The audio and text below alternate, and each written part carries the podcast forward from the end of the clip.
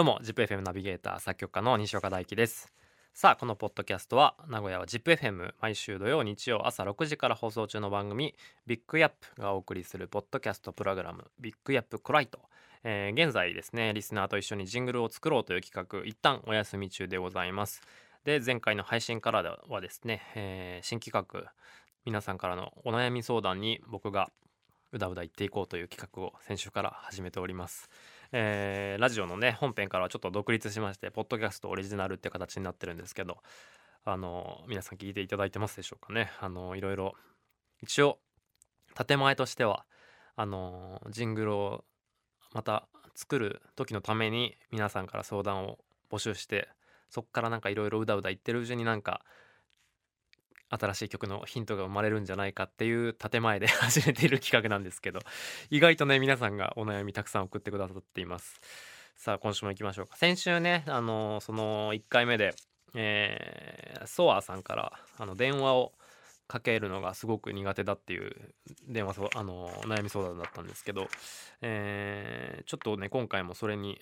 ちょっと続いてと言いますか、えー、名古屋市守山区ラジオネーム美しい寿司。えー、お悩み相談。先日初めてラジオで生電話を経験しました。楽しかったんですがラジコで聞き直してみたら、えー、自分の声がすごく変に聞こえて他のリスナーさんの電話は聞き取りやすいのに自分は思っている以上に聞き取りづらい声だったんだなとショックを受けました、えー、人に声を届ける際に聞こえやすいように何か心がけていることはありますか？といただきました、えー、美しい寿司あれですよね。えっと確かちょっと前のラジオ本編の「なりきりナビ」っていうあの皆さんからあのボイスメモであのラジオ DJ になりきってもらって曲紹介をしてもらうってコーナーがあるんですけどそれに送ってくれて紹介されてましたよね。全然別に変な声じゃなかったですけどね。そうか。でも確かにあれなんですよ。その自分の声ってね慣れないとでしかもこの場合はあのラジオでさらに電話でっていうのはいろいろ乗っかってるからあのよりちょっと違和感があったのかな。とか思いますけど。ねそうどうかねこの何か心がけてることありますかってあの書いてくれてるんだけど多分僕 あの僕ラジオ DJ で一応今やらせてもらってますけど僕は特にこう話し方のあの教室に通ったとか そういう経験はなく何だったら僕って多分あのそんなによくねあの話してると聞き返されることめちゃくちゃ多くてどっちかっていうとあんましそういう話し方の見本になるタイプの DJ じゃないかもしれないのでもしかするとねあの他のナビゲーターに相談してもらった方があれかもしれないんですけどそうそう僕は、まあ、このどうかなこのラジオで喋ってる時はまあねやっぱ話していくうちにどんどんテンションが上がってとかもあるけど普段結構友達とかと普通に喋ってる時はもうちょっとやっぱ低いのかなどう、ね、結構こもっってる感じですかね。どうなのかな。そうそうなんかよくね何言ったか 分かんなくて聞き返されることは昔から多くてだから僕がラジオの仕事決まったっていうことを驚いてる友達めちゃいまして。そうそうそう。でそうね。だからやっぱ自分の声ってでもやっぱそうですよね。聞きあの僕も昔その子供の頃とかに自分の声録音して聞いた時とかやっぱこれはもう多分みんな経験ありますよね。気持ち悪いんですよね。であのー、でもやっぱいつからか慣れましたね。なんだろうね。僕はだからそれこそあの、もう子供の頃からラジオのパーソナリティになるの夢だったんで、小学生との高学年とかの時に部屋で、あの、ラジカセで西岡大輝の「オールナイトニッポン」とか言って 送ってあのと撮ってましたからねそうそうでしかも確かねあの全然その時になんかその原稿書いたりとかその企画考えたりとかそんなことはできないからななんとなくそのパーソナリティっぽい喋り方っていうかそれを多分やりたかった。だからもう全然内容尻滅裂なんだけどいやでもねそうそうそううん。そうそうみたいなそんなこの相づちとか なんかそのそのテンション感だけをひたすらテープに あの吹き込むみたいなことやってましたけどね。でもやっぱ確かにそれ自分で聞き返すと当時は、ね、俺ってこんな声してんだって気持ち悪いなって感じた覚えはあります。いつから慣れたんだろうな。なんかそうだからねもともと僕は名古屋でバンド活動とかしてその歌を歌っていたのでそのレコ、まあ、歌声ってなるとねまたちょっといろいろ変わってくるかなと思うんですけどそんでやっぱ多分もしかしたらそういう意味ではあのー、普通より自分の声を聞く機会が僕は多かったかもしれないですね。そうそうそう。まあでもそれでもやっぱこの4月から番組が始まって最初の頃はちょっとあのーたあの単純にこれはいまだによく言われることですけど確かにあのもっと元気よく喋るみたいな。その 声どうこうっていうよりかそのテンション感とかね。そういうことは自分でも感じたことありましたけど。そうそうそう。うんどうなんだろうな。声ね。だからやっぱまずは慣れることですね。あとやっぱ好きな声とかっていうのがあるといいんじゃないですか。僕ね好きな声ってあってあのてかそもそも僕は声フェチなんですよ。あの例えばすごく見た目とか性格がすごくいいなと思ったあの女性とかでも声が違うともうそれだけちょっと恋愛対象にならないぐらい。まあちょっとこれは極端かもしれないけど。でもなんかあこの人いいなって思うと大体なんか声がいいなって思ってることが今までも多かった気がして。で声のいいっていういろんなねいやでも確かに声はやっぱそのなんかねその見た目とかはなんか結構自分の